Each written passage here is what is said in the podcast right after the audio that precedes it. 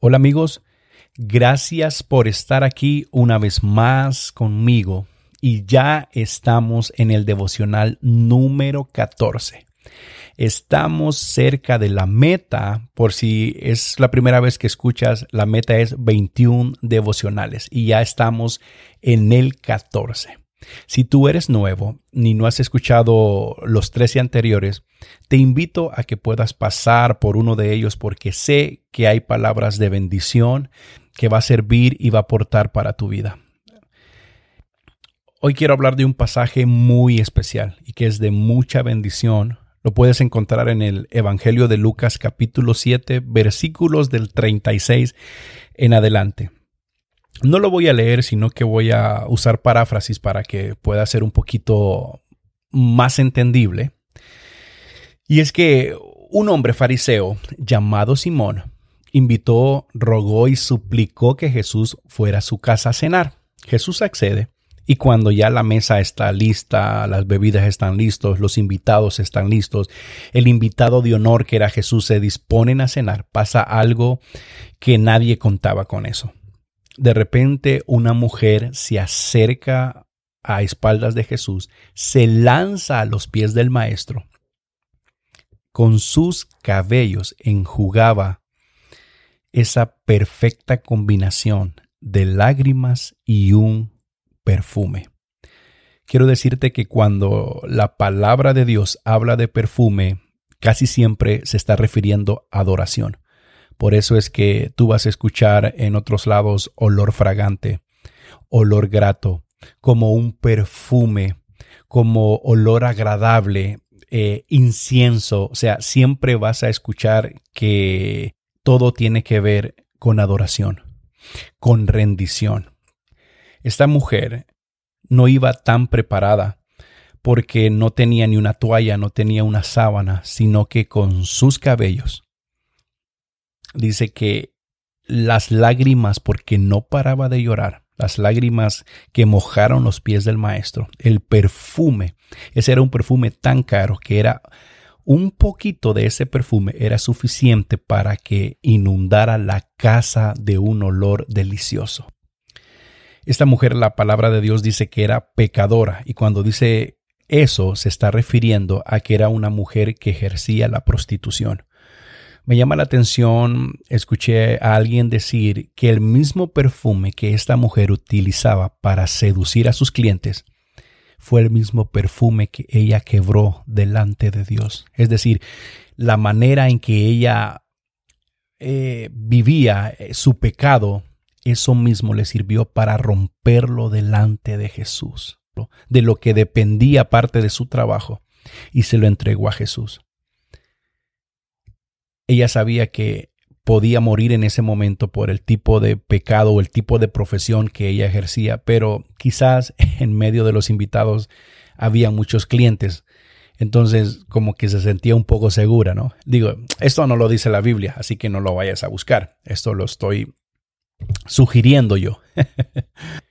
en ese momento, el anfitrión de la casa, en su mente y en su corazón, él está pensando, ¿cómo es posible que el Señor no se dé cuenta qué clase de mujer lo está tocando.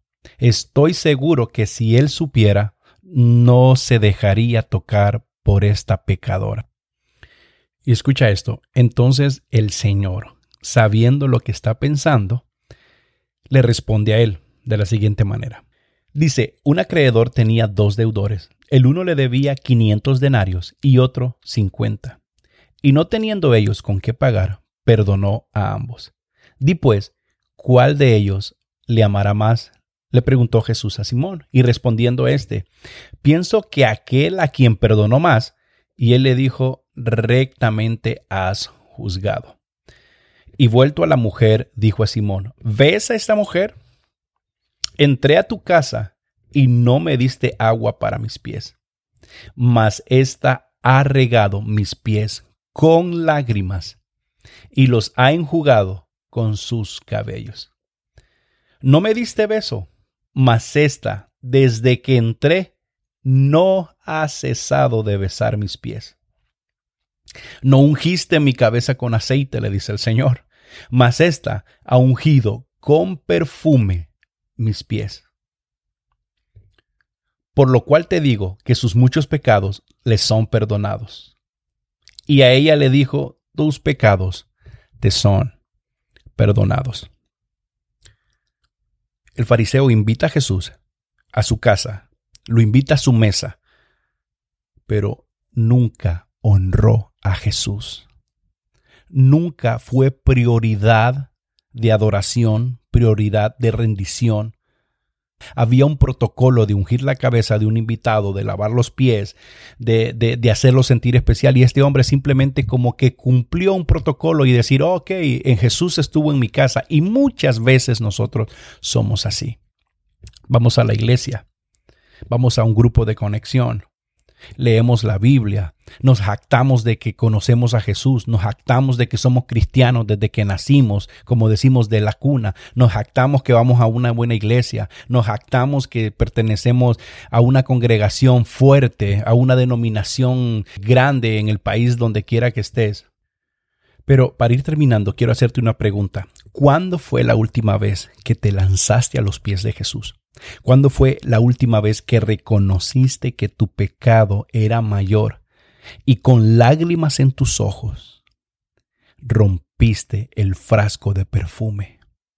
Dios está esperando que rompas para que ese olor inunde la casa, para que ese olor suba como olor fragante delante de Él y que nuestros pecados puedan ser limpiados. Mucha teoría como el fariseo, mucho conocimiento, ah, mucha, mucha letra, pero poca práctica. Y Jesús está esperando de nosotros más acciones que conocimiento. Jesús espera de nosotros más resultados que teoría. Y termino con esto. Que nada te detenga de romper tu frasco de perfume a los pies de Jesús. Ni tu pecado, ni lo que vayan a decir, ni lo que vayan a pensar, ni los religiosos, ni los fariseos. Porque vas a salir de ahí restaurado y perdonado.